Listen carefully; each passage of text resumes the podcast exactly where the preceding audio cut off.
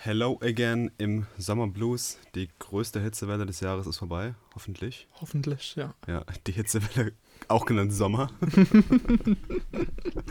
Ja, ah, ja, herrlich. da, da will man gar nicht aus dem Büro raus, ne? weil da wenigstens eine gute Klimaanlage ist. Ja, aber bei mir ist auch manchmal nervig. Ich sitze so direkt an der Glasscheibe auf der, auf der Südseite. Mm, Das ist äh, halt auch okay. so, ah, okay.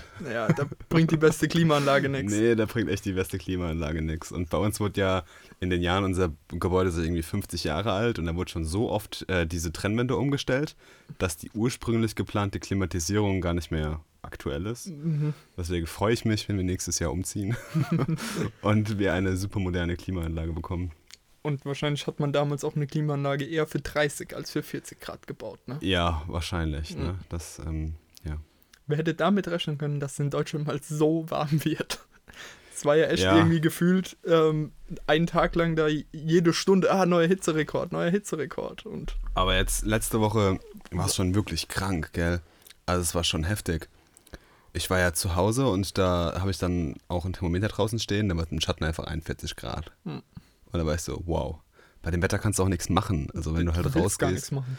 Musst du überlegen, ich war ja noch vor ein paar Wochen in Österreich. Äh, da gab es eine Biosauna, die hatte 55 Grad. also so krass war der Unterschied gar nicht, ne? Ja, das ist echt richtig, richtig heftig. Ja. Da kann man nicht viel machen bei dem Wetter. Ich habe auch noch Verrückte gesehen auf dem Sportplatz, die sind bei 40 Grad Intervalle gelaufen. Ja, gut. Wenn man es muss, ne? Ich hatte ja schon nach meinem Triathlon bei 36 Grad hatte ich ja voll den Hitzestich. Da habe ich ja auch die Aufnahme abgesagt, Ja. weil es ja super im Eimer war. Aber gut, wir können eigentlich gleich bei dem Thema Klima bleiben. Genau. Denn wir wollen mal wieder, dieser Hackathon-Podcast hatte schon lange keinen Hackathon mehr hinter sich. Und deswegen müssen wir mal wieder auf einen gehen. Und zwar zu zweit. Zu zweit diesmal. Mindestens. Genau. Ähm, und zwar auf den Klimathon 2019 Mannheim. Ja, ein Okay. Hackathon, der sich mit dem Thema Klimaschutz beschäftigt. Genau. Organisiert von Hackerstolz, unserem ersten äh, Hackathon auch. Ja, damals genau. unter dem Thema Innovation. Ja, InnoHacks. InnoHacks, der. genau. ja. Ähm, also klingt super genial, ist in Zusammenarbeit mit der Stadt Mannheim, mit der Europäischen Union. Und ich glaube, dieses Klimafonds ist auch so ein, ein größerer Hackathon insgesamt, der global stattfindet um Okay. diese Zeit rum.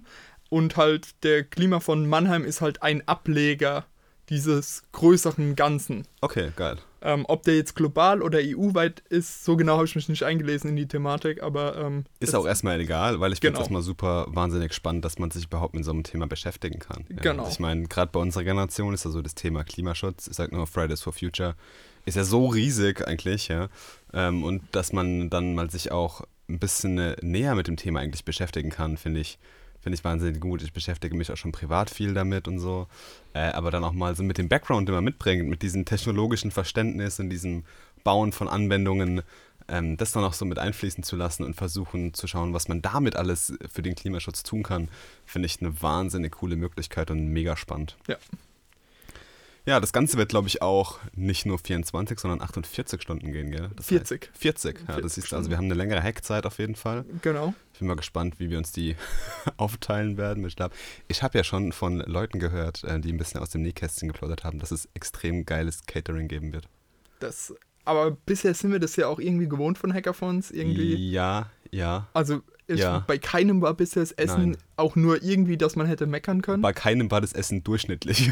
genau, genau. so könnte man sagen. Ja, also es war irgendwie, ähm, die Leute, die Hackathons organisieren, könnten auf jeden Fall äh, öfter Essen organisieren. Das Äh, ist, definitiv. Also wenn ich mal irgendwie ein größeres Event habe, so einen runden Geburtstag, dann frage ich die Leute von den Hackathons, wie ich geiles Essen auf die Party ja, bekomme. auf jeden Fall. Aber es gehört ja auch irgendwie so dazu. Ja? Geiles Essen, coole Leute.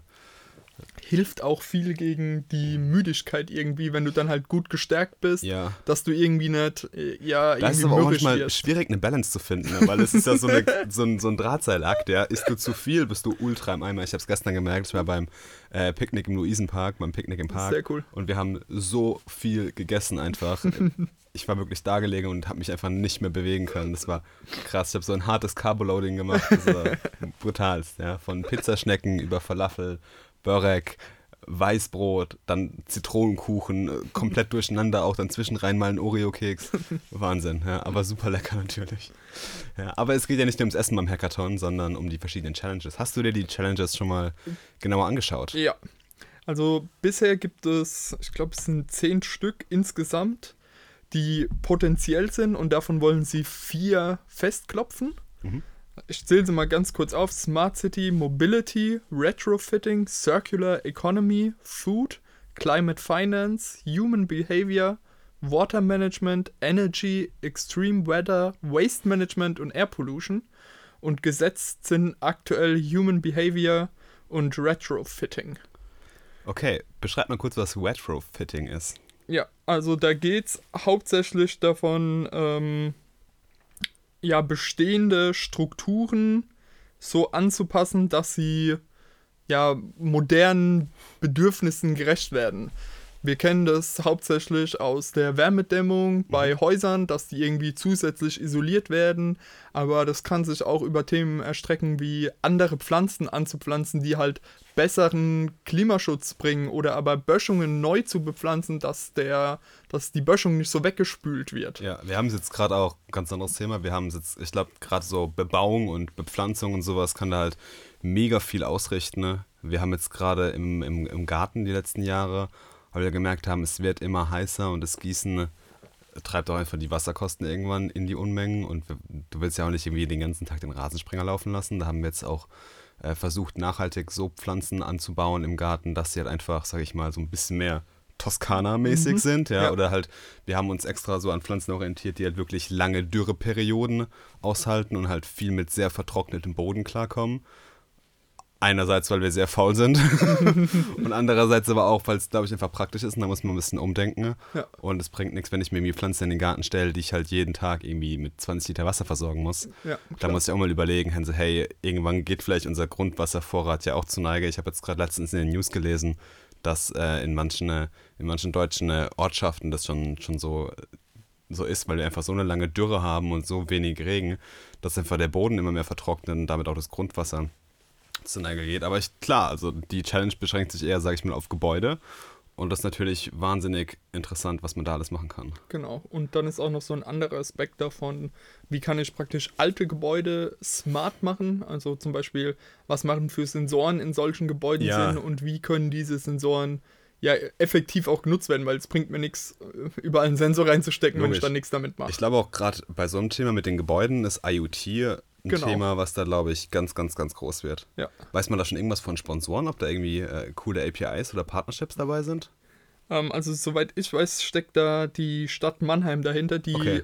heute auch schon eine Plattform haben und die praktisch auch ähm, innerhalb dieses, ja, deswegen auch diese 40 Stunden, weil es auch so Art kleinere Workshops Workshops geben wird, ah, das wo, ist cool. wo nochmal, ich sag mal, Hilfestellungen ja. gegeben werden oder halt auch was haben wir, was ist möglich, was haben wir vielleicht auch für Ideen in diesem Thema.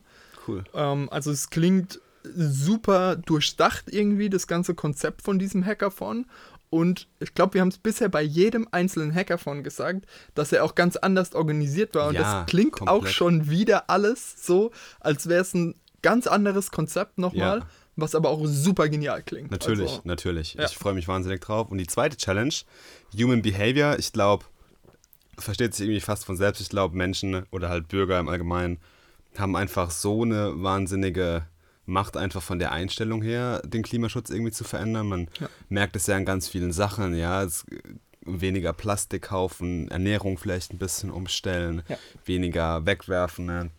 Ich habe mir jetzt letztens gerade so ein Buch geholt, das heißt Zero Waste Küche. Mhm. Also, dass du quasi versuchst, so wenig Lebensmittel wie möglich wegzuschmeißen. Und es sind halt wirklich nicht nur okay, ich werfe jetzt halt die Hälfte von dem Brot weg, sondern nein, ich, ich versuche sogar irgendwas aus den Bananen- und Orangenschalen zu machen.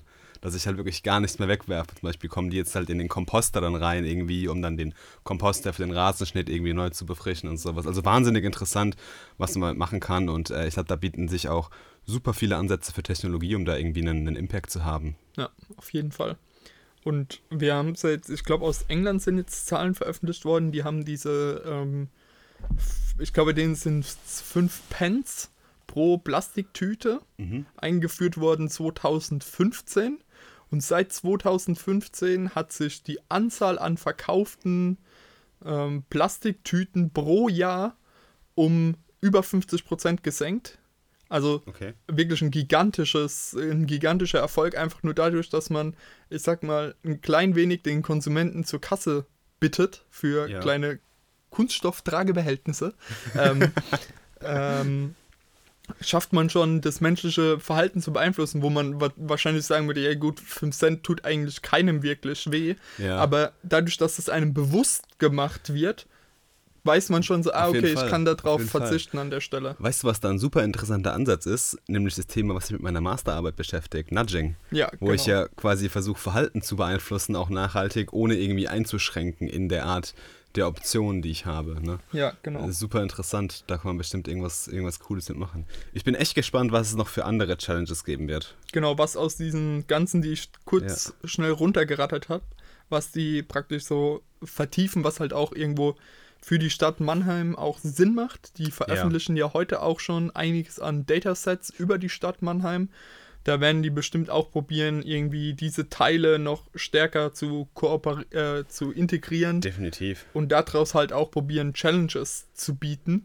Aber ich denke, das Ganze kann man auch so sehen, wenn man irgendwie eine ganz abgefahrene Idee hat, soll man einfach mit dieser Idee, Ja, auf unabhängig von den Challenges, dahin Auf gehen. jeden Fall, ich glaube, da wird keiner dir irgendwie böse sein. Nee, ähm, auf und ich glaube, für Fall. jede Idee, die man da einreicht und in den 40 Stunden entwickeln kann, ist da auf jeden Fall jeder der Organisatoren dankbar dafür.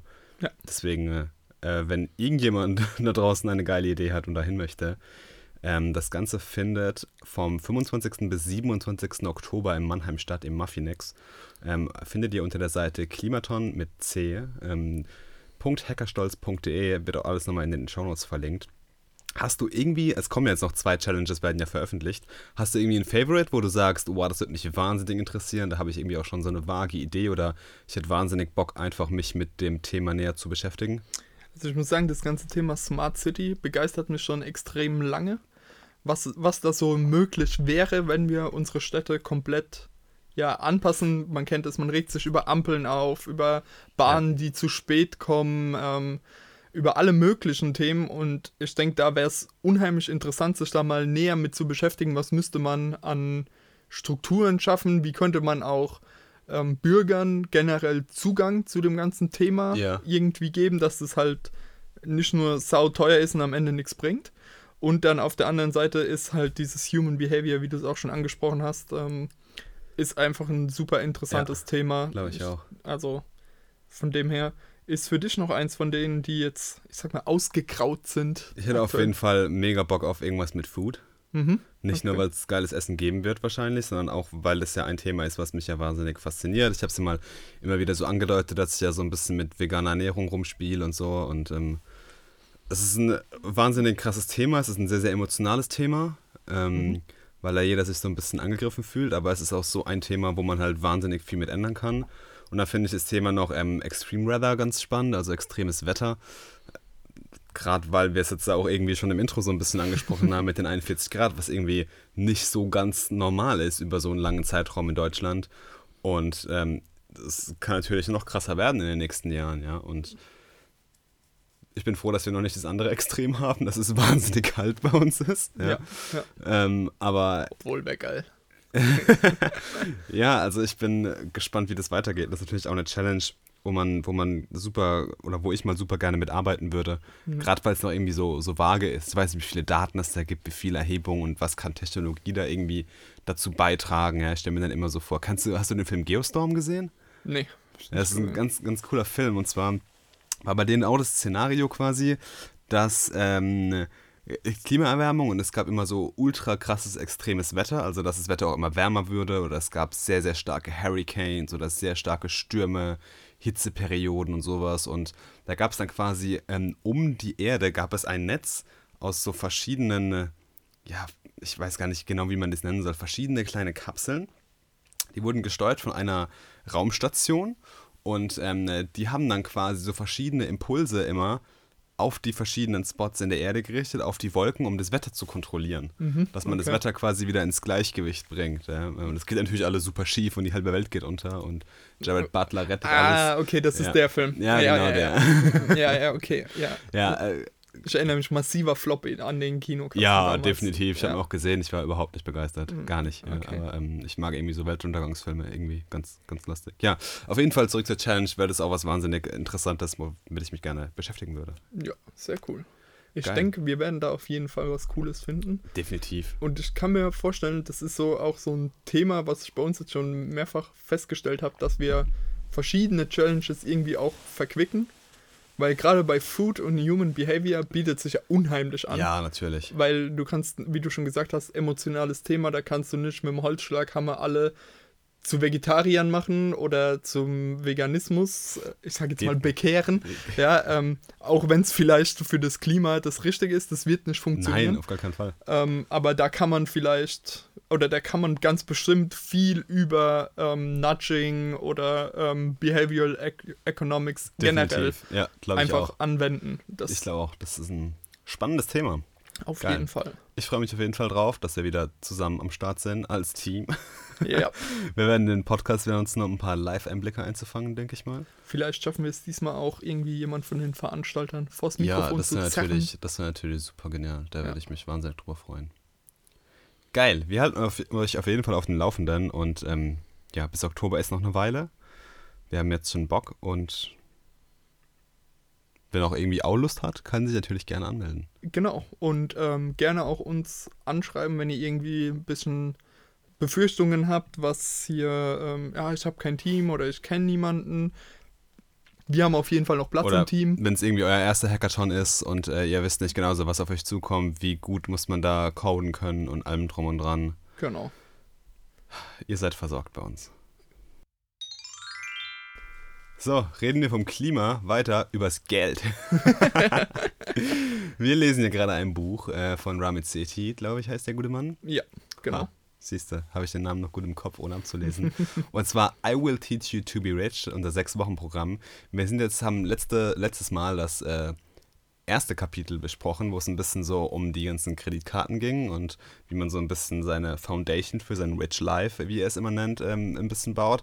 David hat ja den ganzen Wälzer schon durchgekaut und ich habe versprochen, dass ich mir natürlich immer Kapitel für Kapitel entlanghangle und so werde ich das auch tun. Deswegen äh, ganz frisch noch im Gedächtnis das zweite Kapitel, ähm, Beat the Banks. Genau. Beat the Banks.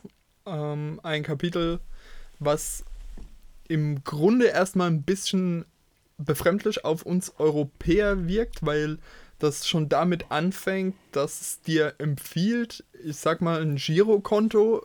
Es ist nicht exakt ein Girokonto, weil es die genauen Strukturen. Bei uns wäre es, glaube ich, ein Girokonto. Genau, bei Ja. uns ist es ein Girokonto de Das facto. Habe ich auch wieder gemerkt, gleich jetzt einmal heute, dass das Buch halt extrem stark amerikanisiert ist. Ja, auf jeden Fall. Das ist ein Buch von einem Amerikaner für ein Das amerikanisches ist auch ganz klar Publikum. die, die, die Audience, die Zielgruppe. Ne? Genau. Und man muss halt immer wieder schauen, wenn man sich das Buch wirklich zu Herzen nehmen will, okay, was davon haben wir in unseren, in Deutschland, in Europa, wie will das bei uns funktionieren? Genau. Und äh, kann man das eins zu eins abbilden oder muss man irgendwelche Anpassungen vornehmen?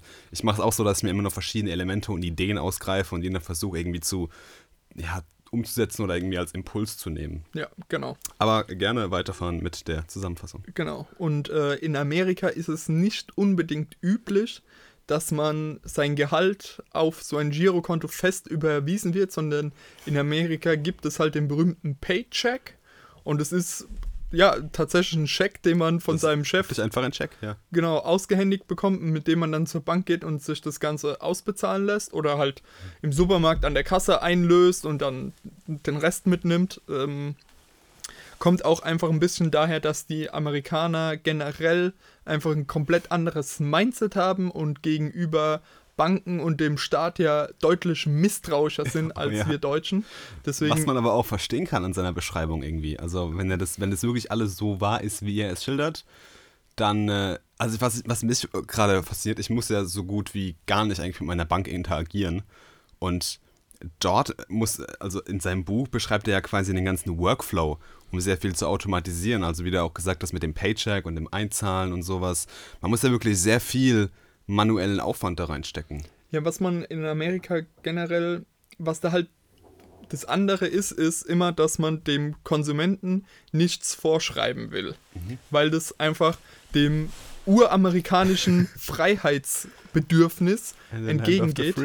ja, es ist das Land of the Free, das hat viele Vor- und viele Nachteile, ja. absolut. Es ist ein Land der Extreme in beide Richtungen. Ähm, und was man da an der Stelle auch merkt, ist, dass er zum Beispiel unbedingt dazu rät, jeden Monat seine Kreditkartenrechnung im Vollen zu bezahlen. Ja, in, ich glaube, in Deutschland gibt es genau eine Bank, bei der das nicht automatisch einfach so passiert. Also eine da einzige ich, Bank. Da war ich nämlich auch schockt bei dem Kapitel, weil so, was, die müssen ihre Kreditkartenrechnung selbst bezahlen? Ja, genau. Bei uns ist das ganz normal, dass das durchschlägt aufs Girokonto und ja. sich da den, das Gehalt abholt oder eben, dass man, ich sag mal, für Kinder im Ausland oder generell im Ausland sich so eine Kreditkarte holt, die ein festes Budget hat und danach halt einfach nicht mehr geht. Genau, ja. Das sind ja so, so Klassiker einfach in Deutschland. Und ähm, was aber da ähm, was er, ich sag mal, von der Automatisierung, was man auch bei uns machen müsste, ist, dieses Konzept Unterkonten unter sein Konto zu hängen oder beziehungsweise andere Kon komplett andere Konten zu haben und dann daraufhin Zahlaufträge laufen zu lassen, die praktisch dieses Geld von diesem initialen Girokonto weiterleiten auf alle möglichen Konten.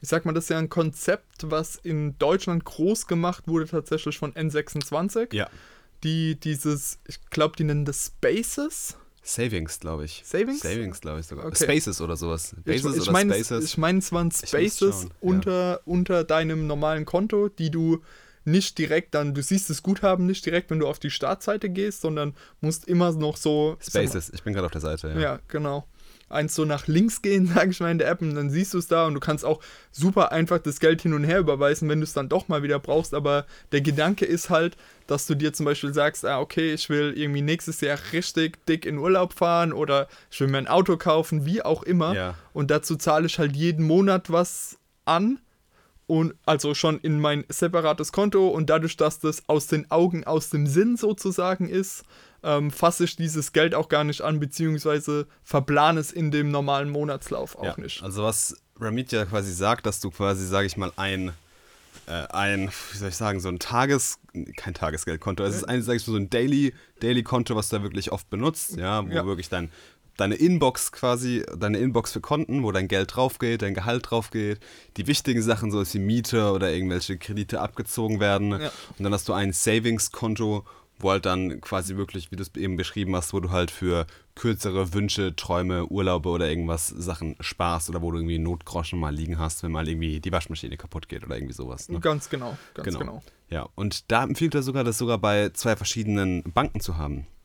Was mhm. ich ganz interessant fand, weil somit kann man so, sich so ein bisschen seine, seine Habits automatisieren. Zum Beispiel, er hat da ein ganz geiles Beispiel genannt, dass dich Samstagabends irgendwie die Kumpels anschreiben und sie wollen mit dir in die Stadt gehen, irgendwie was trinken und dann kannst du halt einfach nicht, wenn du dein, sag ich mal, dein ähm, Ausgehgeld irgendwie schon verplant hast oder verbraten hast, kannst du halt nicht irgendwie an dein Savings-Konto gehen und sagen, okay, ich überweise mir jetzt da mal 100 Euro für heute Abend, weil es dauert einfach drei Tage. Ja, ja. ja.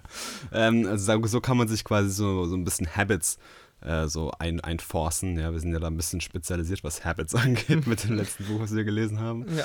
Ähm, aber auf jeden Fall super interessanter Gedanke. Und da würde es mich interessieren, wenn du drüber reden magst, hast du dir schon mal irgendwie sowas, sowas umgesetzt oder hast du gesagt, okay, macht Sinn oder stört dich irgendwas an dem, an dem Model oder wie findest du das Ganze, die Idee dahinter? Also ich habe ja beim letzten Mal gesagt, dass ich gerade so am Umziehen und Zusammenziehen bin. Ich hatte davor drei Konten, die ähm, ähnlich strukturiert waren. So eins, was für Long-Term Saving wirklich war, für, ich sag mal, die, die großen Ziele mhm. im Leben. Dann so ein äh, das wurde mir von anderer Stelle mal empfohlen, drei Gehälter praktisch immer im Hintergrund ja, irgendwo gehört, liegen ja. zu haben, dass, keine Ahnung, du wirst unerwartet gefeuert oder aber du sagst, ey, ich kann da nicht mehr arbeiten, ich muss jetzt gehen und findest nicht direkt wieder eine Stelle, dass du so drei Monate von deinem Gehalt einfach als Puffer in der Hinterhand hast, ähm, dass du weißt, okay, im Notfall ist einfach alles gut. Das ist so mehr so ein Lebensgefühl, sage ja. ich mal.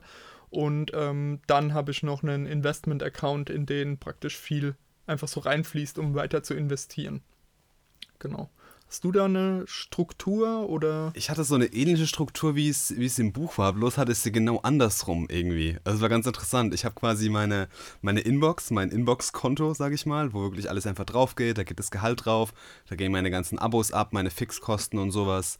Und dann habe ich ähm, noch ein Taschengeldkonto wo ich halt mir immer am Anfang von jedem Monat, beziehungsweise wenn ich mein Gehalt bekomme, ähm, überweise ich dann einen festen Betrag hin mhm. und sage, okay, den Betrag habe ich im Monat zur Verfügung, um auszugeben, mhm. um ins Kino zu gehen, um essen zu gehen, um äh, mal irgendwie was, was einzukaufen, wenn ich irgendwie was schnell brauche oder sowas. So, das ist so mein Have Fun Money. Ja, ja. ja. Und ähm, dann äh, habe ich immer noch einen, einen größeren Betrag einfach weggelegt auf wirklich ein Konto, wo ich einfach Geld anspare, wenn es jetzt mal so Richtung äh, irgendwie Wohnung einrichten oder irgendwie sowas geht. Ja. Mhm. Ähm, genau, so diese, diese drei Konten habe ich, aber ich würde es jetzt wahrscheinlich ein bisschen ändern, dass ich es ein bisschen mehr nach dem Motto mache, dass ich halt wirklich ein Konto habe, wo ich wirklich Savings hinschicke, wo ich mir wirklich sagen kann, hey, ich spare jetzt irgendwie auf ein neues Rennrad und da geht das Geld für das neue Rennrad hin. Weil mittlerweile, momentan geht es alles so auf meinen ganz großen Spartopf. Mhm. Aber da, da landen so viele Sachen drauf und ich pick mir immer wieder was raus. Das hat mich in den letzten Jahren ein bisschen gestört. Zum Beispiel, als ich mir ein neues MacBook geholt habe, habe ich das einfach auf meinem großen Spartopf genommen. Was aber besser gewesen wäre, wenn ich wirklich dediziert auf dieses MacBook hingespart hätte ja. und hätte dann gesagt, okay, ich habe jetzt auf meinem Savings-Konto den Betrag, den ich brauche für dieses MacBook, jetzt kaufe ich es mir. Mhm. Weil so ist die Versuchung immer groß, dass du schon an diesen angesparten Haufen gehst und dort immer wieder was rauspickst und irgendwann ist der leer. Ja. Also ich habe das noch gut unter Kontrolle, habe da auch Limits festgelegt und so. Ähm, aber es ist auf jeden Fall was, wo ich noch ein bisschen Aufwand reinstecken werde jetzt in der nächsten Zeit, ja. ja genau. Da lohnt es sich wahrscheinlich auch einfach, ähm, einen Bankanbieter sich zu suchen, der ähm, die Möglichkeit von so Spaces, wie gesagt, N26 hat er angefangen, aber mittlerweile, mittlerweile alle großen ja, Banken das ja. an. Also das ist kein Alleinstellungsmerkmal in genau, irgendeiner Weise ja. mehr dass man da dann einfach sagen kann, okay, ich mache halt, ich habe mein eines Sparkonto und von dem aus gehen dann ganz viele kleine Unterkonten. Genau. Weil wenn man für, ich sag mal, nur für ein MacBook jetzt dann extra immer ein eigenes Konto macht, ist auch ein bisschen viel. Irgendwo. Ja, es ist ein bisschen blöd. Ja, das ja, stimmt. Ja. Genau. Ja. Also da muss man, denke ich, das ist ja auch was, was ähm, er ähm, immer wieder der damit betont ist, dass man es auch nicht zu kompliziert machen soll, sondern weil wenn man es zu kompliziert macht, dann macht man es vielleicht mal einen Monat lang, wo man sein super geiles Excel-Spreadsheet hat, wo alles genau ja. aktualisiert ist und dann irgendwie danach, ja, kümmert es einen nicht mehr und man fällt so in seine alten Gewohnheiten ja, zurück. Ja, die Bequemlichkeit dann einfach wieder. Genau, und da ähm, kann man immer nur das gute alte Programmiererprinzip KISS zurückrufen. Keep it simple, stupid. Ähm, genau. Einfach, einfach halten und dann macht man es auch. Weil einfach, einfach, einfach ist. Keine Schleichwerbung. Nicht nein, bezahlt. nein, auf keinen, auf, auf keinen Fall. Ja, also, nein, nein. Also auch weil wir jetzt hier N26 öfters erwähnt haben, ja, das ist einfach ein nur Beispiel. einfach nur ein Beispiel. Das machen ganz viele andere Anbieter auch. Das ist einfach auch ein Anbieter, den ich nutze, einfach, weil es ja. damals so geworben hat, ähm, in acht Minuten kannst du ein Konto eröffnen und das war halt wirklich einfach so. Und ich finde die Karte extrem cool, muss ich auch sagen. Und ähm, ja, ist mittlerweile auch das wertvollste deutsche Startup. Wusstest du das? Nee, wusste ich nicht. Ich dachte ja. immer noch Hello Fresh, aber. Okay. Nein, N26 ist das wertvollste deutsche Startup. Ich müsste mal schauen, wie viele Milliarden es mittlerweile sind, aber auf jeden Fall schon einiges. Ja. Solange sie nicht weiter mit der Geldwäsche machen, ist ja alles in Ordnung. ja, definitiv. Waren in der letzten Zeit ein bisschen in Verrufung geraten. Ja, genau. Ja, okay, gut. Noch irgendwelche Worte zu dem Kapitel? Ich glaube, man kann es so relativ, relativ kurz halten und relativ. Genau.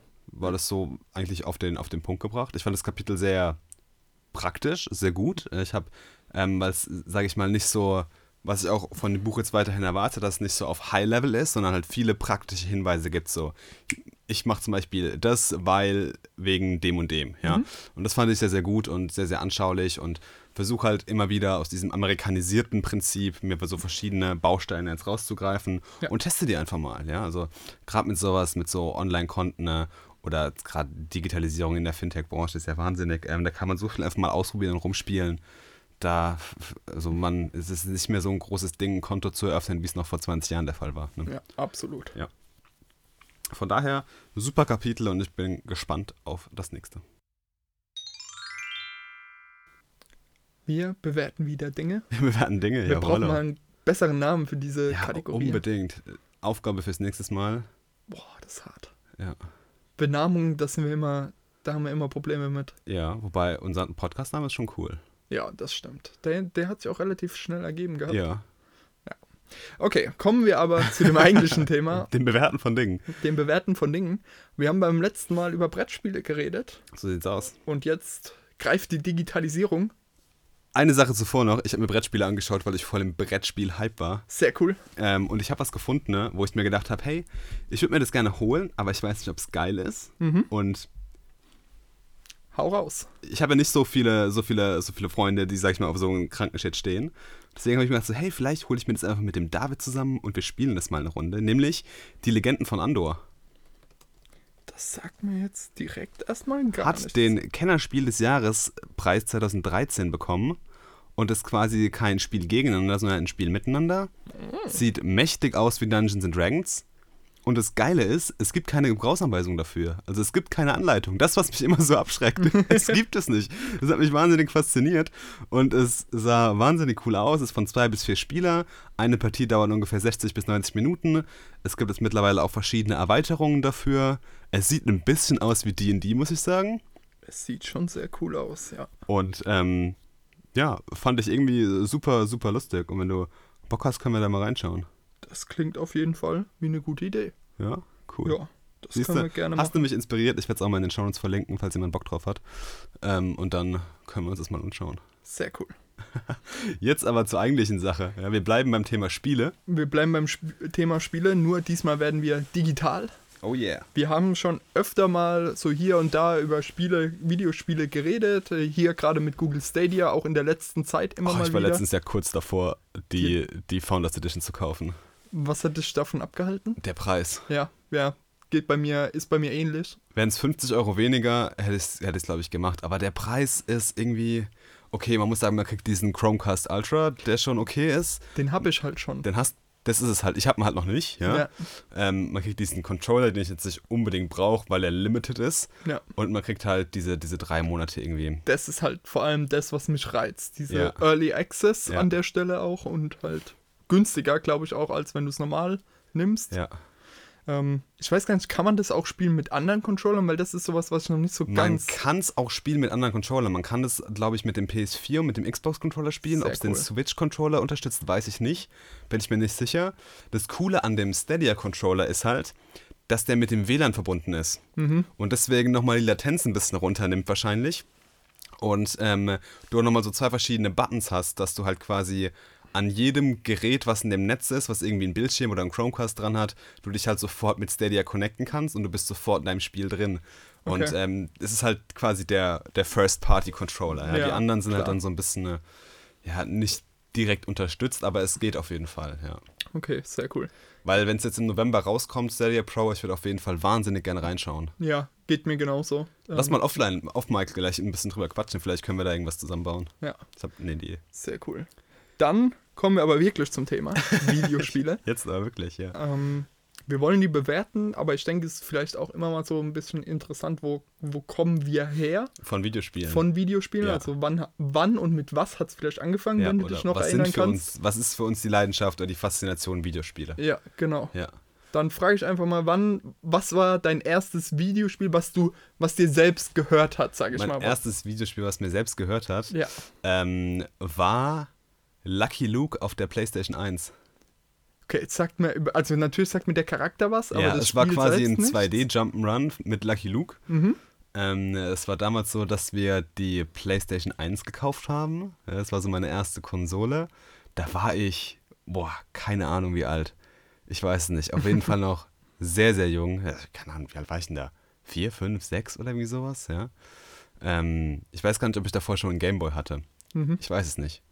Auf jeden Fall PlayStation 1 in Grau, dieser wunderschöne alte Kasten. Ich habe den mir gerade in der ähm, Mini-Edition geholt Mhm. zu Weihnachten, ne? Ich habe sie noch da hinten im Kasten irgendwo, Ja, die ja. PlayStation 1. Ja, geil, war meine erste Konsole auf jeden Fall. Und äh, dann Lucky Luke dazu. Und ich weiß noch genau heute, wie das war. Wir haben, ich habe mit meinen Eltern dieses Level gespielt. Wir saßen alle bei mir im Kinderzimmer, wir haben dieses Level gespielt und wir kamen einfach nicht weiter. Keiner von uns. Mein Vater nicht, ja? meine Mom nicht und ich kam auch nicht weiter. Wir haben, ich, hab, ich war von Tränen überströmt, weil das Spiel einfach nicht weiterging. Ich war am Verzweifeln. Und dann haben wir ohne Witz die PlayStation 1 eingepackt mit dem Spiel, sind zum Mediamarkt gefahren und äh, da war wirklich ein Verkäufer, der wahnsinnig nett war, hat es angeschlossen an den Monitor dort und hat mit uns dieses Level gespielt. Und da gab es dann irgendwie so einen geheimen Gang und man musste dann hinter diese, hinter diese, wie heißt denn diese Gangsterbande bei Lucky Luke? Ah, das waren nicht die Panzerknacker. Nee, die D'Antagnons oder keine ja, Ahnung, wie sie ja, heißen, ja. ja, ja. dann musste man irgendwie hinter die springen und dann musste man in den Rücken schießen, so ganz tricky war das. Aber wir haben es dann hinbekommen, durchgespielt cool. irgendwie noch an dem Abend gefühlt, ja. Wahnsinnig, wahnsinnig cool, also eine ganz tolle Erfahrung. Und von dort aus ging es dann irgendwie so immer wieder immer weiter. Also ich war äh, immer eigentlich Konsolenspieler. Ich habe mich ganz, ganz, ganz, ganz wenig mit dem Thema PC-Gaming auseinandergesetzt. Das Einzige, was ich auf dem PC wirklich leidenschaftlich gern spiele, ist World of Warcraft mhm. und ein paar andere Blizzard-Spiele, wie du wahrscheinlich weißt. Ähm, und ansonsten eigentlich immer Konsolenspieler. Und seitdem, klar, ich habe da noch einen Gameboy mal geschenkt bekommen zum Geburtstag von meinem Patenonkel. Wahnsinniger Pokémon-Fan gewesen. Mhm. Äh, da alle, alle Pokémons geholt: Gold, Silber, Blattgrün, Feuerroten, wie sie alle hießen dann. Ähm, das hat auch wahnsinnig viel Spaß gemacht, da mit dem Link-Kabel noch und so und dann die Pokémon ausgetauscht und das Kabel dann zugedrückt, dass die Pokémon sich durchkommen und so ein Scheiß. Und ähm, ja, dann ging es eigentlich immer, immer so weiter, so, aber nie in den, in den Core, äh, also immer im, im Core-Gaming-Bereich, nie in dem Pro-Gaming-Bereich, irgendwie mhm. immer so, ja, ja. also immer so das gespielt, worauf ich Bock hatte, ähm, nie mega ambitioniert sehr wenig Multiplayer-Spiele eigentlich, ähm, gerade nicht so kompetitiv, also wenn dann eher so Koop-Spiele, mhm. richtig fasziniert. Und dann ging es eigentlich immer, immer so weiter mit äh, GameCube, PlayStation 2, Xbox habe ich mir dann geholt, dann die Xbox 360. Von dort aus dann eigentlich alle Konsolen gehabt, auch alle Handhelds, alle Konsolen gesammelt, catch them all, ja. Und auf jeder wahnsinnig viele Spiele geholt und in wahnsinnig viel reingespielt. Ähm, jetzt auch immer am Durchspielen der Spiele. Das habe ich früher nicht gemacht. Ich habe manchmal auch manchmal nur 10 Minuten ins Spiel reingeschaut und habe dann das nächste irgendwie reingelegt. Aber auf jeden Fall Background bei den Konsolen. Ausflug gemacht, kurzzeitig auf dem PC, aber sonst eigentlich immer auf den Konsolen hängen geblieben und ähm, da auch, glaube ich, jedes Genre irgendwie quer durchgespielt. Außer so Horror-Games, die liegen mir überhaupt nicht. Hast du ein Lieblingsgenre, wo du sagen kannst, ja? Boah, also wahrscheinlich so Action-Adventure. Mhm ja, irgendwie sowas. Ich finde so Open-World-Spiele halt momentan wahnsinnig, wahnsinnig spannend. Rollenspiele finde ich auch super, super spannend, einfach weil du halt so diese Freiheit hast, deinen Charakter so entwickeln, so entwickeln kannst, wie du, wie du es halt willst, ja. Ähm, aber wahrscheinlich dann eher so, so Action-Adventure-Spiele. Sowas, sag ich mal, so ein Assassin's Creed hat mich ja mega fasziniert. Ähm, Witcher 3 fand ich ja eins der wahnsinnig genialsten Spiele. Zelda Breath of the Wild, äh, Red Dead Redemption, so in die, in die Richtung auf jeden Fall vom Genre her, wo ich sage, da fühle ich mich sehr, sehr wohl. Muss eine geile Story haben, ja. Ähm, das ist mir immer sehr, sehr wichtig. Eine Story ist mir sehr wichtig, dass es mich irgendwie packt und mitnimmt, wie so ein Film, den ich noch mitbestimmen kann. Und ähm, es muss auch irgendwie, es muss eine Motivation sein. Das ist nicht nur Selbstzweck. Selbstzweck. Es, muss, es soll nicht nur sein, hol dir bessere Ausrüstung, damit du mhm. bessere Gegner besiegen kannst, sondern es muss irgendwie, irgendwie was, was sein, was mich catcht. Ja. ja. Ist, obwohl der ja World of Warcraft eigentlich genau. also ich meine, klar hat das Spiel Story. Aber die Faszination World of Warcraft ist ja eine andere Faszination irgendwie. Kommt ja auch daher, dass man mit anderen Leuten wirklich intensiv zusammenspielt. Ja. Ne? Das ist halt was, ja. was man auch und halt auch mit, ich sag mal, das ist für mich das große Problem heutiger Online-Spiele wenn du nicht mit Freunden zusammenspielst und dann mit, mit Randoms praktisch ja. zusammenspielst, dass du eigentlich keine Connection hast und dass die Umgebung sehr, sehr toxisch ist. Ja, das ist mir auch oft aufgefallen, ja. Ja, und das war halt bei WoW, dadurch, dass man in seiner Gilde dann war, ähm, leider war, nicht mehr ist, ähm, hat man die Leute ja eigentlich persönlich gekannt und dadurch, natürlich gab es da auch mal so ein bisschen Reibereien, das ist ganz klar. Das ist immer, wenn Menschen aufeinandertreffen, aber so insgesamt war es halt ein super freundschaftliches Verhältnis untereinander ja. und man, ja, man hatte einfach irgendwo so eine Freundschaft übers Internet. Und den Kern, den Kern von diesen Leuten gibt es ja in WoW auch noch immer noch. Es sind ja. weniger geworden, sage ich mal, aber es ist trotzdem immer noch, ich habe das Gefühl, eine sehr positive Environment, ja. Auf jeden du Fall. merkst auch direkt, wenn jemand irgendwie schon mehr als fünf oder sechs Jahre dabei ist. Das merkst du direkt, äh, bei welcher Erweiterung die Leute eingestiegen sind. Das ist super interessant, ja. Das ist schon faszinierend. Und gerade bei so Online-Spielen, die ja, sag ich mal, kompetitiv sind, so, ich sag's mal einfach, ein Fortnite, ein Counter-Strike, was weiß ich, ein Apex Legends, ein Overwatch oder sowas. Ich kann das einfach nicht spielen. Hm. Das, ich kann das nicht. Das ist, die, die Leute stecken da so krank viel Energie rein, League of Legends oder sowas, Ja. dass mir das Spiel keinen Spaß mehr macht. Ja, du musst wirklich, wenn du dann, ich sag mal, mithalten willst, wirklich hunderte von Stunden in diese Spiele investieren und, Und das will ich nicht. Ich will Ja. abends heimkommen und sagen, ich habe jetzt eine Stunde Bock auf irgendein geiles Spiel, was mich unterhält.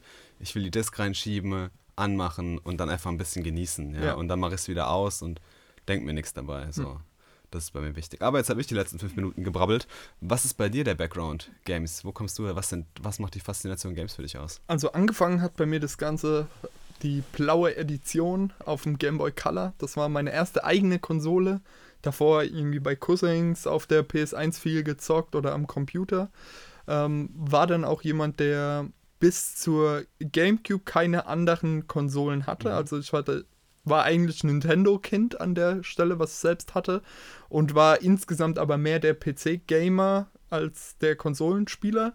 Ähm, bin ich auch heute noch. Ich meine, ich habe hier eine Switch unten im Keller, aber eigentlich nur für Mario Kart hauptsächlich, um das mit Freunden irgendwie zusammen zu spielen.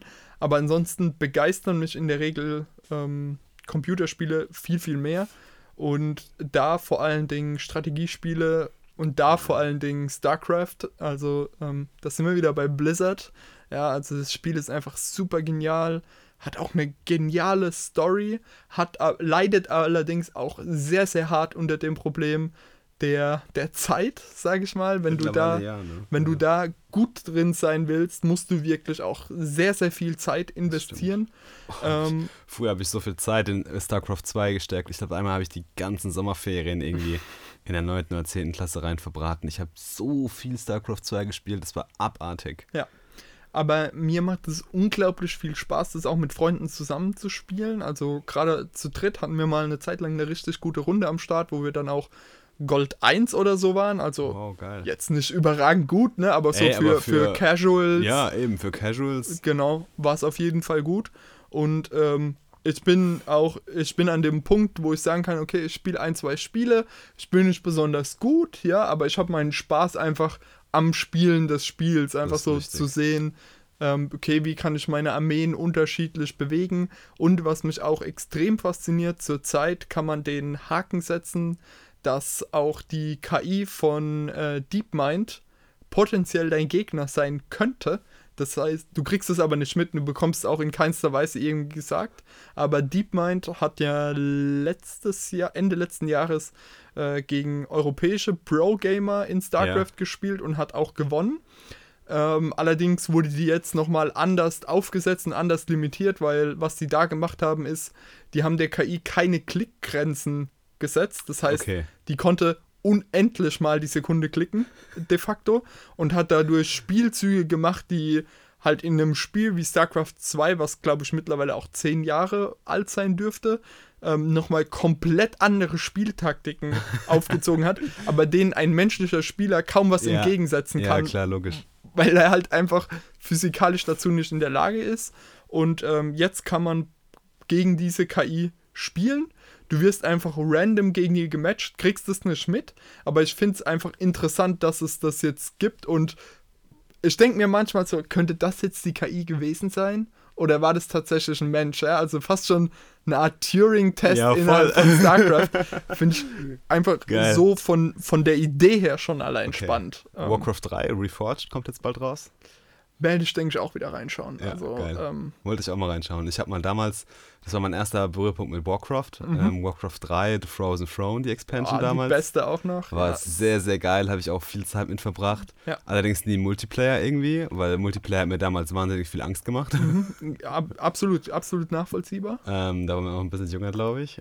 Und äh, deswegen freue ich mich mal drauf, da ein bisschen äh, wieder reinzuschauen in das Spiel. Ja. Hat ja auch so eine geniale Story einfach. Ich meine, Ja, also der hat den Grundstein gelegt Ja, eigentlich. ne? Arthas ist heute noch wahrscheinlich die ikonischste Blizzard-Story überhaupt. Ja. Wenn ich äh, Kerrigan mit ähm, der Verwandlung zur äh, Queen of the Swarm, ne, das sind so, denke ich, so die zwei großen Blizzard-Storylines. Ja. äh, insgesamt, da haben sie wirklich schon immer, die haben es irgendwie geschafft, was ich von keiner anderen Serie, also so Command and Conquer und sowas, die haben, die haben zwar auch eine Story, aber die ist irgendwie nicht emotional oder generell auch einfach, ja, irgendwie belanglos im Endeffekt. Und Blizzard hat es irgendwie geschafft, eine coole Story in, ja, in Real-Time-Strategy-Spiele reinzubringen, krass, die sich ja. eigentlich überhaupt nicht für Story eignen in dem Sinne, ne? Ich habe früher noch wahnsinnig viel Age of Empires gespielt, fällt mir gerade auf. Ja. Was ja eigentlich auch die, die Story, die es hat, ist eigentlich der kurze Flavortext am Anfang und danach war's Ja. das. Weil es das erste Echtzeitstrategiespiel war, was mich ein bisschen fasziniert hat, wofür ich mir auch einen neuen PC geholt hatte zu meinem Geburtstag damals, war Stronghold 2. Sehr cool, ja. Das war ja, sowas gibt's ja heutzutage, glaube ich, gar nicht. Kaum mehr. noch, ja. Ja. Ist, was so, also, ja, in Echtzeitstrategie weiß ich gar nicht, was so ein bisschen daran kommt, ist halt Civilization. Ja, obwohl ja Strongholds. Aber Stronghold war was ganz Frisches, was ganz anderes, wo Genau. das erste Mal sage ich mal, okay, Anno kommt noch ein bisschen daran, ja. Ja, obwohl Stronghold ist ja, also für mich ist das eigentlich nur reines Base-Building gewesen. So habe ich das halt Ja, damals so habe ich auch gespielt. gespielt. Mir war eigentlich egal, den Gegner zu besiegen, sondern ich wollte eigentlich sehen, wie er sich an meiner Festung aufreibt. Das fand ich viel interessanter. Das fand ich auch geil und ich fand das Leben innerhalb der Festung Ja. wahnsinnig interessant. Da gab es so viele Möglichkeiten zum Interagieren und was du alles tust und alles. ja. Das war echt spannend. Das auf jeden Fall. Und ähm, du hast gerade angesprochen, Anno, gerade das neue Anno sieht ja unglaublich gut aus. Ja. Will ich mir auch noch unbedingt holen.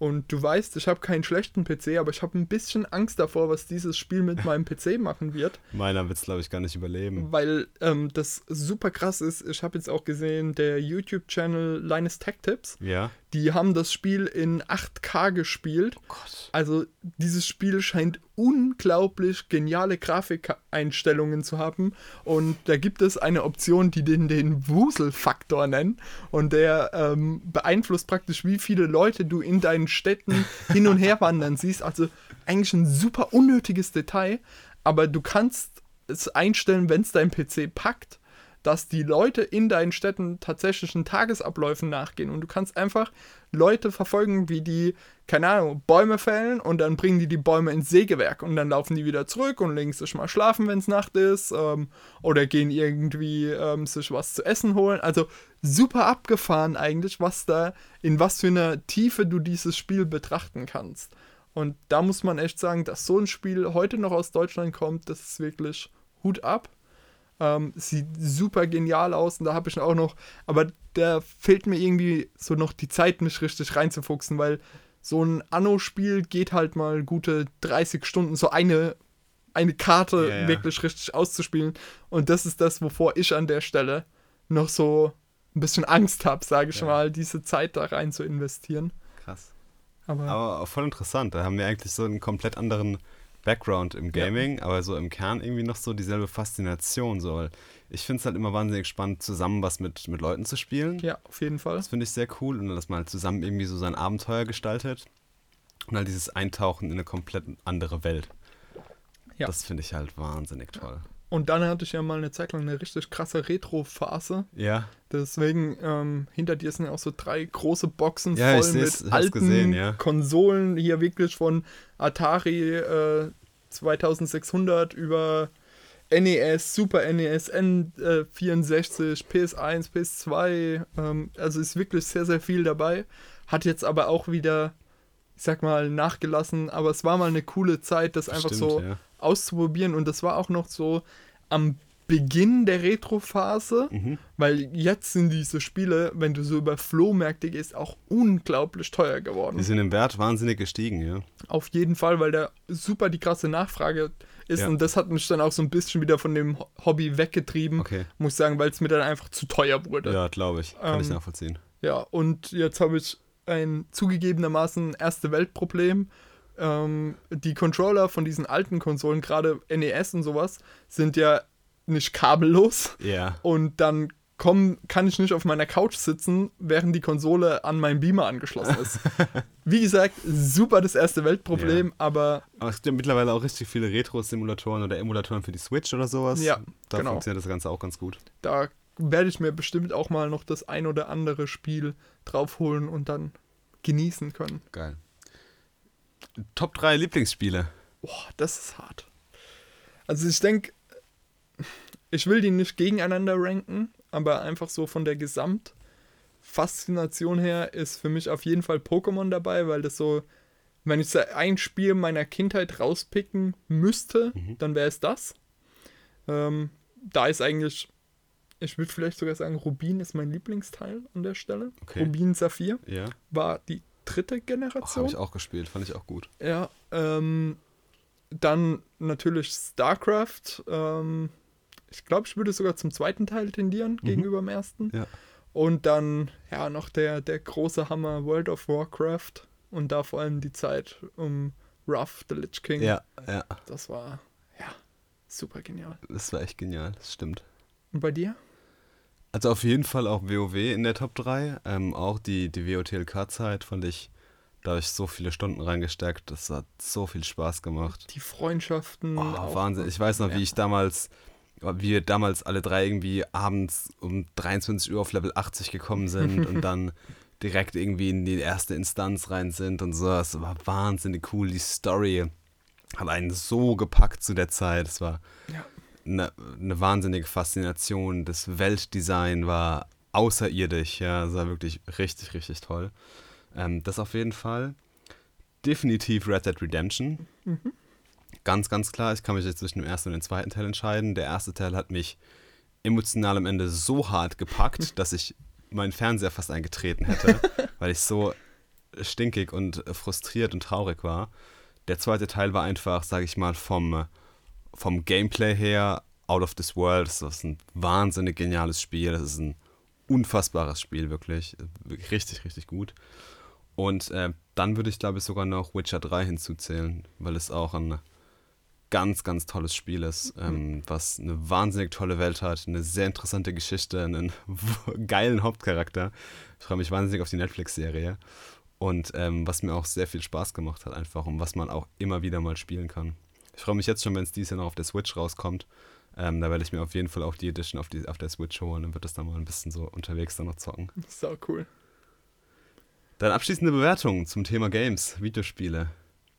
Ähm, wenn ich jetzt alle Videospiele betrachten würde, würde ich vier von fünf Sternen geben. Mhm. Aus dem Grund, dass mich so Trends wie Microtransaction und auch dieses Lootbox-Thema ähm, sind so Entwicklungen, die ich ja sehr vorsichtig Ja. betrachte, die mir auch ein bisschen Sorge bereiten, wie es mit dem Thema weitergeht. Ähm, aber insgesamt sind einfach die Erfahrungen, die man aus Videospielen ziehen kann und auch, ich sag mal, einfach dieses Abschalten und Spaß haben, aber auch dieses, ähm, ja, mit Freunden was gemeinsam zu unternehmen. Es klingt so dumm, aber es ist tatsächlich, ähm, WoW ist ein riesiger Freizeitpark, in dem jeder irgendwie was findet, was man gemeinsam machen kann.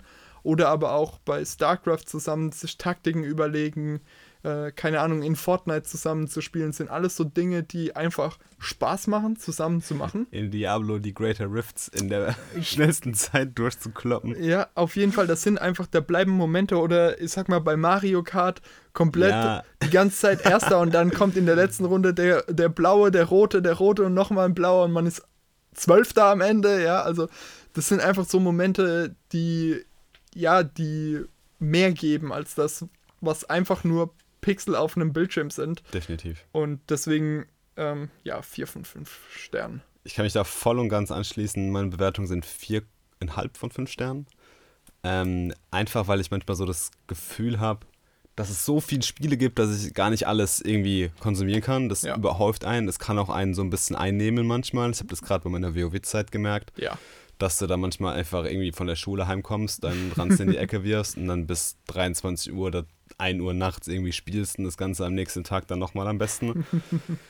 Da muss man auch manchmal oft aufpassen. Das ist, glaube ich, aber auch ein Prozess, der gerade bei jüngeren Leuten zum Erwachsenwerden ein bisschen dazugehört, dass man Prioritäten zählt und, und Spielen, sage ich mal, so nicht als Zufluchtsort irgendwie sieht, sondern eher, sage ich mal, so als ein bisschen Entspannung einfach mal Ja, abschalten. Auf ja. jeden Fall. Und ähm, bei mir ist es auch viel, viel weniger geworden in der letzten Zeit. Ich spiele nur noch das, was ich Bock habe, worauf ich Bock habe. Und wenn ich mal nach drei Stunden bei dem Spiel sage, hey, es packt mich irgendwie nicht, dann ist es halt auch so, ja. Mhm. Und dann quäle ich mich da auch jetzt nicht durch und ähm, habe da jetzt auch keine, keine Panik, wenn ich mir irgendwie ein Spiel verpasse oder will mir auch nicht jetzt jedes Spiel perfekt zum Release holen.